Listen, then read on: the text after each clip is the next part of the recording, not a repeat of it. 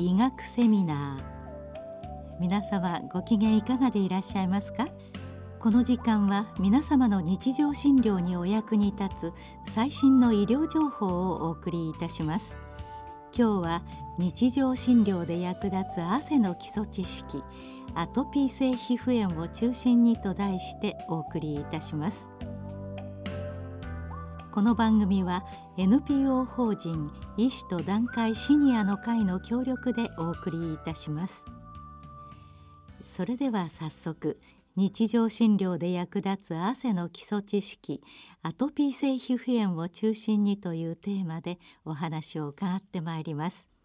お話しいただきますのは長崎大学大学院医師薬学総合研究科皮膚病態学分野教授室田博之さん。お相手は大宮時子です。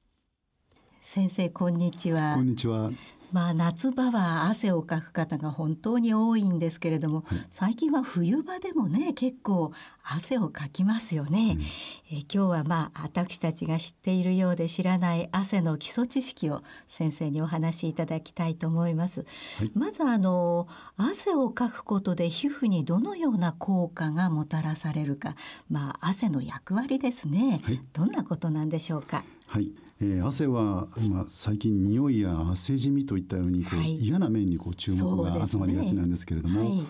体が健康な状態を維持するために非常に大切な役割を持っています。で代表的な汗の機能をいくつかご紹介したいと思います。はい、えー、まずはですね体温を調節する作用は皆さんもよくご存知のところかと思います。例えばその真夏の暑い日にですねこうよく家の軒先に打ち水をするですとか、はいはい、あるいは霧状の水を浴びると涼しくなるといった体験をですねされたことがあると思います。はい、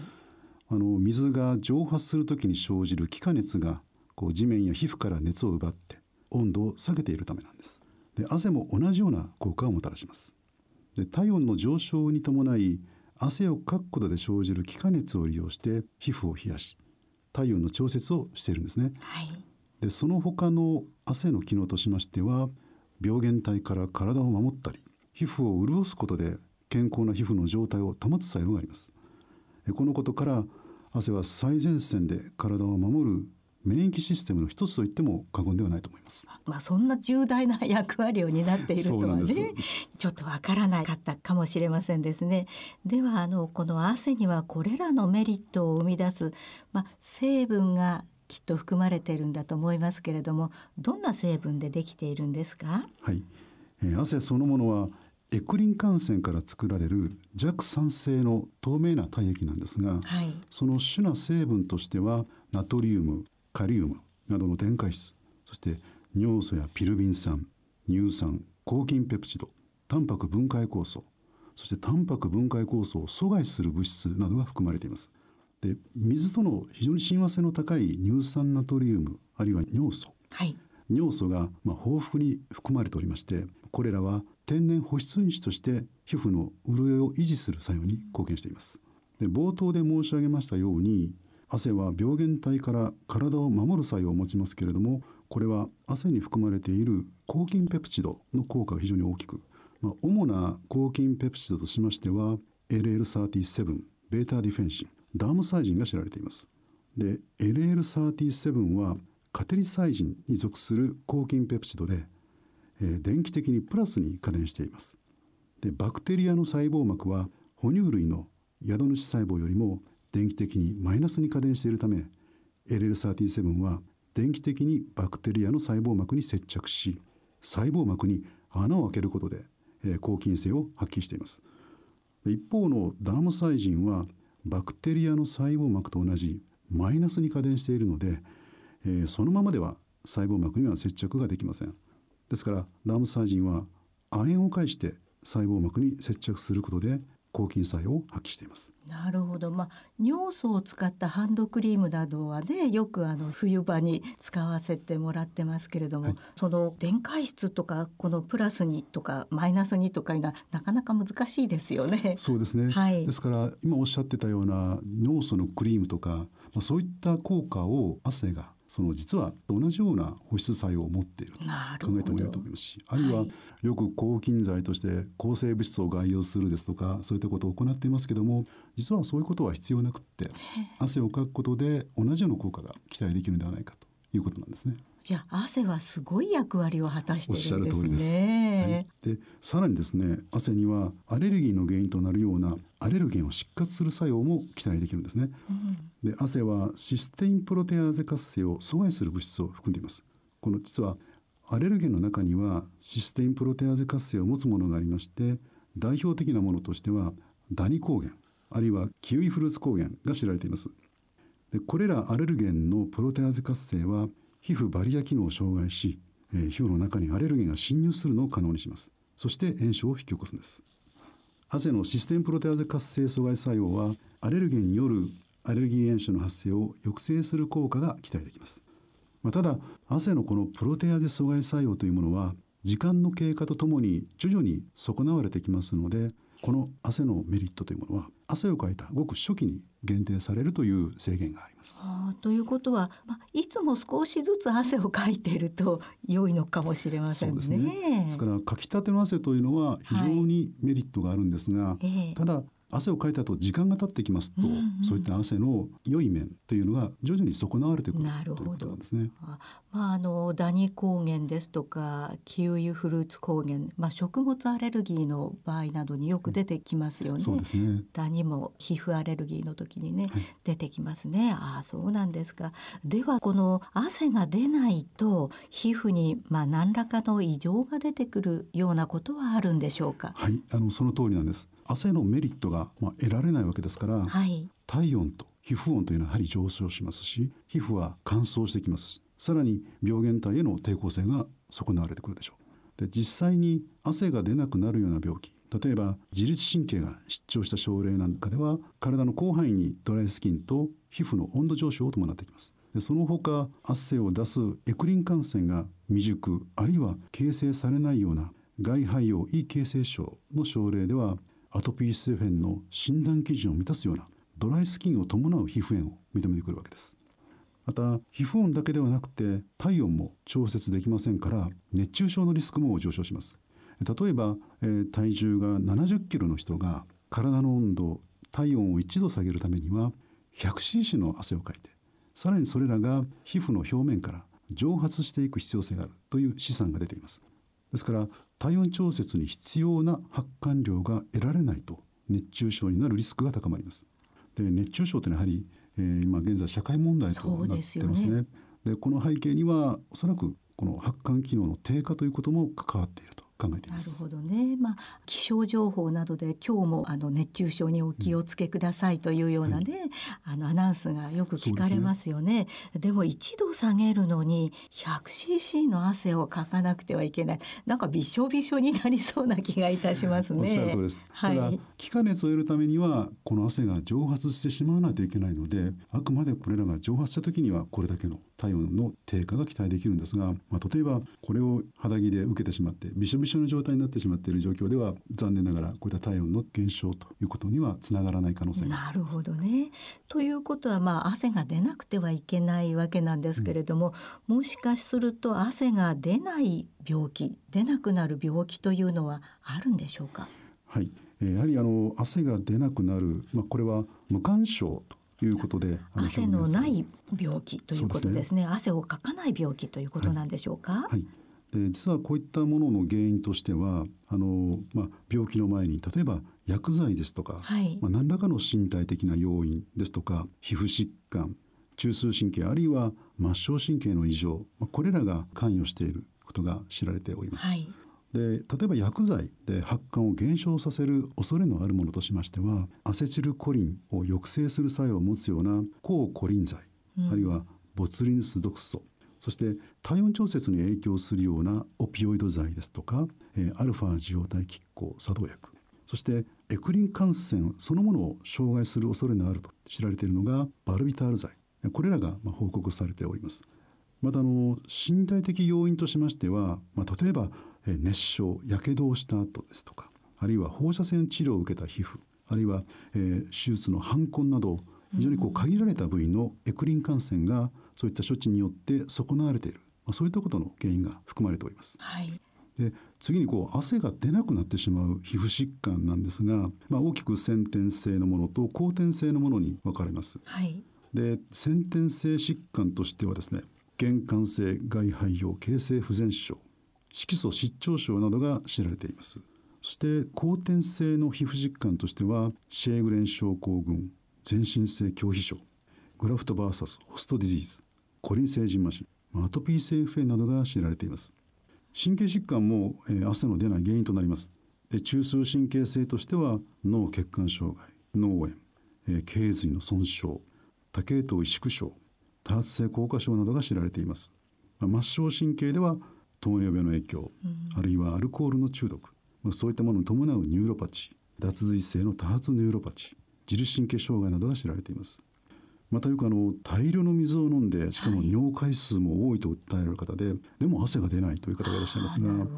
あ、そのような場合には中枢性の尿崩症の可能性を考えますしあとそういった原因検索をするんですが全く原因がわからないような無感症の症例もやっぱりいるわけでしてその場合にですねあの後天性特発性全身性無感症という診断になってきます。なるほど。まああの動物などはね汗が出ないので舌でハーハーやってるんだよ、ね、みたいなことを子供の時に習いましたけど、はい、やっぱり汗が出ないというのは大変なことなんですね。そうですね。えー、この発汗機能汗で体温調節をする動物というのは人と馬が知られてますけどもあなるほど、まあ、人のようにですね、えー、全身からこう汗を効率よく出して。全身から出ますよね、はい、そういった効率のいい逆に言えば効率の良い体温調節システムを持っていると。なるほど。それがうまく発動しないと人間の活動というのがうまく行えない可能性があってそれがこういった疾患によって生じている恐れがあるということなんですね。なるほどね。でこの汗に関わる病気がいろいろ出てきましたけれども、はい、まあ脳血管障害もあれば、うん、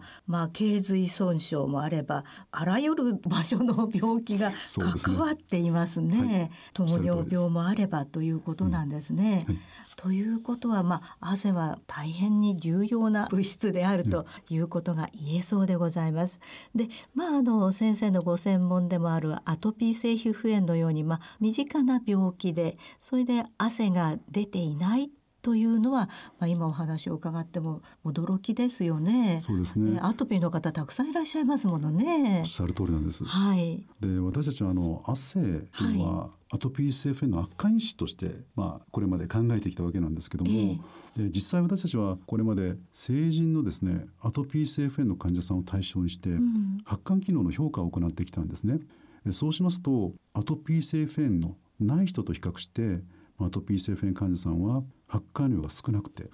汗が出てくるまでに要する時間が非常に長くかかってしまうということが分かりました、はい、ですからアトピー性フェンの患者さんは汗は少しずつ時間をかけてゆっくり排泄されているようですですから、まあ、相対的にですね発汗量が減ってきているわけですから、うん、やはり皮膚温が上昇しやすく乾燥しやすく病原体への抵抗性が損なわれてしまいますから、まあ、アトピー性フェンには、まあ、悪影響を及ぼすように思われます。なるほどでアトピー性フェンでは、まあ、汗が悪化因子とされる一方でじゃあ発汗量は少ないというのは、うん、まあ、ちょっと矛盾しているようにも思われますよね。そうですねで私たちはこう汗がなぜ悪化因子なのかを知るためにはやはり発汗量が減る原因というものを明らかにする必要性があると考えました。はい、そこで、えー、近年ですねあのアトピー性フェン患者の発汗機能の低下のそのメカニズムこれを少しずつ解明してきています。そして分かってきたことなんですが、はい、発汗が低下する基準としまして一つは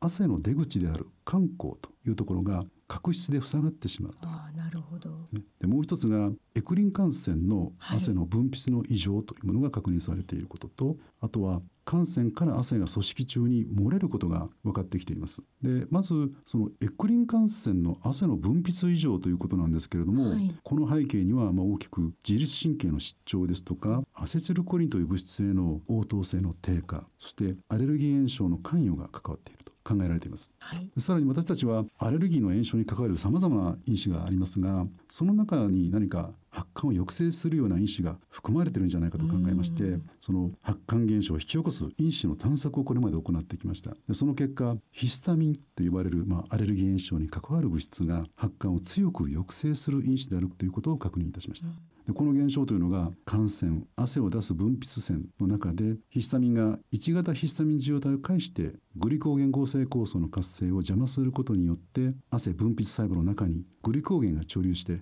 それが汗を止める原因となっていると考えています。ということはなんか蓋をしてしまったような感じなんでしょうかね。そうですね。あの通常は汗を出すのにはエネルギーが必要なんです。エネルギーが必要なんですか。はい、そのために使うのが実はあのグルコースなんですね。そのグルコースを貯留するグリコーゲンどんどんどんどん貯留してつまりエネルギーとなるべくグルコースが作られる。なるほど。そういったことで汗の分泌が止まっているんではないかとことが考えられています。あそうですか。そういうところにこう目を向けられて、はい、調査をなさるっていうのは大変なものですね 先生、はい、ありがとうございます。ただあの、まあ、こういったことからですね、まあ、ヒスタミンというのはもちろんアトピー性フェンドもそうなんですがジンマシンとかでも大きな原因となっている。でジンマシンの患者さんでもやはり発汗が減少している一つの原因となっているのではないかというんですね。そうですか。はい。そしてあの先ほど僕汗が汗腺から漏れると申し上げました。はいはい。普通は水漏れしちゃいけないところから水漏れしている、ということになります。でこういった現象なんですが、じゃあどうやってそういう現象が確認されたのかということですが、はい、実はあの汗に含まれている抗菌ペプチド、まあ、ダーモサイジンがあるということを申し上げましたけれども、このダーモサイジンの免疫染色の結果から、えー、示唆されてきました。うんでこのダーモサイジンという抗菌ペプチドは汗の中にしか含まれないんですね。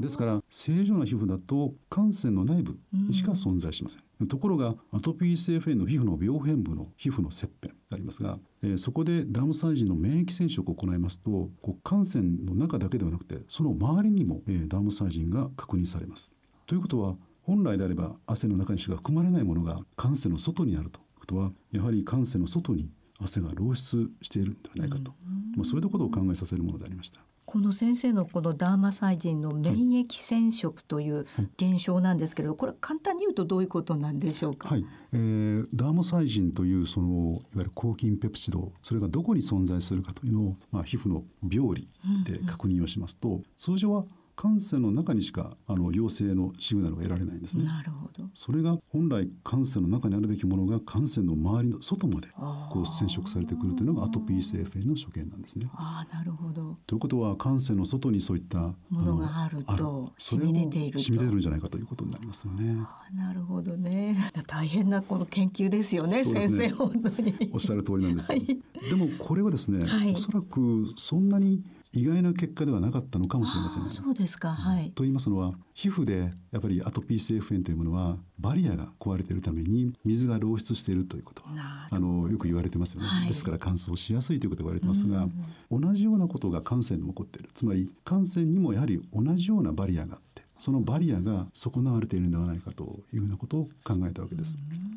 で皮膚の表皮ですね、はい、表皮にもやっぱりこうその水漏れを防ぐバリアがあります。それはタイトジャンクションと言われる構造なんですね、はい、それは表皮の細胞間にその密着構造があってシールしているためにこの水が外に漏れない。なるほど。ただアトピー性フェンはそういったタイトジャンクションが損なわれていて、まあ、体の中から外に水が漏出してしまうとそのために皮膚が乾燥しやすいんじゃないかということが言われてきました。なるほどで実際じゃあ私たちもですねこの汗腺にこういったバリア、はい、つまりタイトジャンクションが汗の漏れを防いでいるんではないかということを考えましてそのタイトジャンクションの構成因子として知られているクローディンと言われる物質の発現パターンを汗腺で調べてみたわけです。はい、その結果なんですがクローディン3と呼ばれるタイトジャンクション構造が汗の漏れを防ぐバリアであるということを確認をいたしました。でアトピー性皮膚炎病変部の汗腺でクローディン3の発現というのは、えー、著しく減少しておりますので汗腺のバリア機能がやはりアトピー性皮膚炎では低下しているために汗が汗腺の外の組織中に漏れ出てしまうということが分かったわけです。で汗が漏れるとどうなるんだっていうことなんですけれども。ねはい、で患者さんの多くがですねやはり汗をかいた瞬間にこうチクチクと痛がゆいという訴えをされます。なさるわけですね、うん、はい。これおそらくですねその汗をかいた瞬間に汗腺から汗が漏れる、うん、まあ、そのためにこうチクチクと痛い現象それがかゆみとして感じられているんじゃないかというふうに私自身は考えております。なるほど、まあ、汗というのは皮膚の表面って外側で出てくるから汗なんですけど、うん、皮膚の内側でなんか汗が出ちゃうっていう感じでしょうかね。おっしゃる通りです。でこのアトピー性皮膚炎では、まあ、汗の成分の方には何か変化はございますか、はい、実はあのやっぱり変化が認められておりまして、はい、汗の成分の異常もやはりアトピー性皮膚炎の病態にかかっているようです。でその一つがやっぱり汗中に含まれる抗菌ペプチドの量でして、はい、アトピー性皮膚炎の患者さんではその汗中の抗菌ペプチド量っていうのは個人差があるんですけれどもこの抗菌ペプチド濃度が異常に低下している症例がやはりいてアトピー性皮膚炎病変の感染しやすさ、まあ、い感染性に関わると考えられています。でさらにですね私たちはそのアトピー性皮膚炎の汗の正常調査そして汗に含まれるさまざまな代謝産物を網羅的に解析をしてきました、はい、でその結果アトピー性皮膚炎患者の汗中に含まれるグルコースの濃度が重症度に強い性の相関を示すことを確認しました。で汗中のグルコース濃度と同じグルコース液を作りまして、こう皮膚バリアにどのような影響があるのかとことを確認をしたんですけれども、はい、その時に汗と同じ濃度のグルコース液が皮膚バリアの回復を遅らせてしまうという現象が確認されました。あとまだ私たちはまだ確認をしていないんですけれども、はい、おそらく汗中のグルコースというのは皮膚表面にあるさまざまな細菌この細菌層というものに大きな影響を与えているんではないかということも想像しておりましてそういったことがアトピーの病態に関わっているんではないかというふうに考えています。このグルコースが増えるとですね、はい、汗はどうしてもやっぱそういった汗は悪玉ではないかっていうこう考えになってしまいます、はい、やっぱり私たちもそういう面があるんではないかと考えているんですがあの私の検討によりますと、まあ、皮疹のですね重症度の回復とともにですね汗中のグルコースは減ってくるんですね。ですからまあ、重症の患者さんの汗というのは質的にこう悪い方向に導く恐れのある汗になってしまっているかもしれませんが、はい、まあ、きちんとそういう皮膚炎を抑えてあげることによってその汗の質は改善して、まあ、非常に良い質の汗になってくるということを確認しておりますのでやはり皮膚炎をしっかりコントロールすれば汗の質も回復してくるんだよっていうことをですねなるほど。申し上げています。でその調査をなさるにあたって汗を取るわけですけれどもそれはその男性とか女性とか、まあ、高齢者とか若者とかそれはどのように集められるんですか？この私たちの検討ではですね、はい、こう限られた患者さんの中でこういった検討を行っておりますので今の質問はすごく重要なことだと思っていまして年齢によってどのようにそのグルコース濃度に影響がくるのかとかですね汗の性質に影響がくるのかっていうのはこれから私たちも検討を行っていきたいなとは思っております。はい、ではあのアトピー性皮膚炎の患者さんにまあどのような汗に関する先生方指導をなさっていらっしゃるんでしょうか？はい私たちのこれまでの汗に関する研究から成人のアトピー性皮膚炎の患者さんではそのアレルギーの炎症ですとか自律神経の失調ですとかあるいは不安というようなことの影響を受けて必要十分な汗がかけていないことが分かってきたということを申し上げました。ですから患者さんがですねやっぱりこうきちんと適切に汗をかけるということが実は重要な治療到達目標ではないかということを意識して指導を行っております。うん、で私がアトピー性フェン患者に対して行っているその汗対策指導の内容をご紹介いたしますと、はい、まあ、中にはあの発汗を怖がっている方とか汗をかいてかゆいとおっしゃる方がいらっしゃるんですね。うん、でそういう方にはやはり汗はかけないよりはかけた方がいいですよねっていうふうにお話をしています。そして汗をかいても不都合のない状態に治療していくことが私たちの共通の到達目標ですよねっていうことを確認をしています。うんそして中にはきちんと汗をかける方もいらっしゃるんですね。そうでそういう方にはですね、はい。えー、やはり汗をかいた後は汗が皮膚表面に長時間ずっと残ってしまわないようにあの流水で洗い流すですとか、あるいはおしぼりなどで汗を吸い取る。る、ね、そういったような対策を行うように進めています。あのおしぼりなんか着ますとね、男の方は首なんかゴシゴシ拭いてらっしゃいますけど。なかなかあの受け入れがたい状況かと思います感じはありますね、はい、まああの今年サッカーのワールドカップがありまして、えー、選手たちを見るともう大汗をかいてますよね、はい、であの応援する人も大汗をかいてますけれども、はい、どうなんでしょうか？あのプールに入ったりとか、サウナに入ったりとかそういうよううなことで注意をなさるようなことはありますか？はい、えー、もちろんですね、はい、あの例えば重症のアトピー性肺炎がある方ですと、えー、発汗機能がやはりちょっと低下していますのでまあ、そういった方がサウナにその状況で入るということはあまりお勧めをしておりませんである程度炎症が収まってきた方ですね、はいはいえー、ちょっとサウナを試してみるかとかですね、まあ、日常的にウォーキングとかそういったことをちょっとお勧めしたりしています。プールはですね、えー、あのまあ、皮膚が冷却されるという意味では、まあ、非常にあの良いのかもしれませんが、うん、ただあのプールから上がった後にですねどうしてもこう皮膚が乾燥しやすいという面が出てきておりまして、まあ、その後のケアですよね、まあ、その乾燥に対する保湿剤等の介入、うん、まあ、こういったことが重要だと思いますけれども。プールに入った後に乾燥するというのはそうなんですか。はい、はい、あのこれはおそらくまああの塩素等の影響によるものですが、そうですね、はい、入ってますよね。まあただあのそういった面でおそらくまあ発汗機能が低下しますし、まあただあの皮膚の温度が冷却しますので、はい、まあ体の温度が下がりますよね。あなるほど。まあそれもまあ一つまあ汗を抑えるっていう作用につながって、まあそれが乾燥させていると面ももちろんあると思います。でよくあのアトピーの患者さんは、まあ、見られるのが嫌だとかそれから、まあ、小学生なんかでうつるんじゃないかと思われたりとか、うん、そういうこともあると思うんですけれども、うん、それはないんですよねうつったりすることは。でそういうことを、まあ、あの学校の先生なんかにもよく知らせておいて、指導していただきたいと思いますね。おっしゃる通りです。うん、あの特にそのプールなどの環境、ね、そうですね。公共の場でその患者さんがなるべくそういった負担を、まあ感じないように。でまたよくあの汗の問題でもですね、はい、主治医から例えば汗をかかないようにっていう指導がされるんですね。そうすると例えば体育の授業じゃどうするんだとかですね。そうですね。であの逆にそういった指導を受けた子たちが、本来受けられるような運動とかスポーツ体育の授業、まあ、そういったことも受けられない、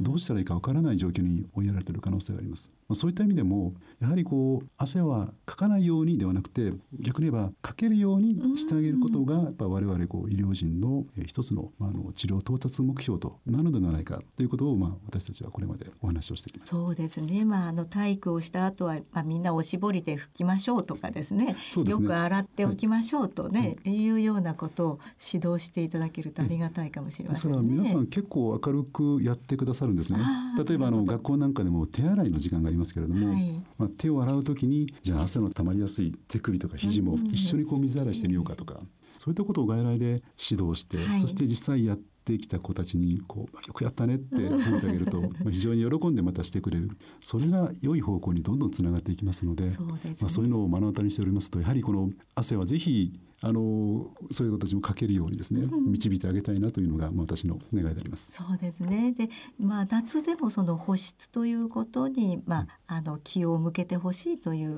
ことでございますね。そうですね乾燥しやすい状況というのは夏でもやっぱり潜んでいるあるわけですね。はいそうですか。でまあ子どもさんもそれから成人のアトピーの方もですね、まあ、正しい知識を身につけて生活をしていただきたいと思いますね。すねはい、先生今日はどうもありがとうございました。ありがとうございました。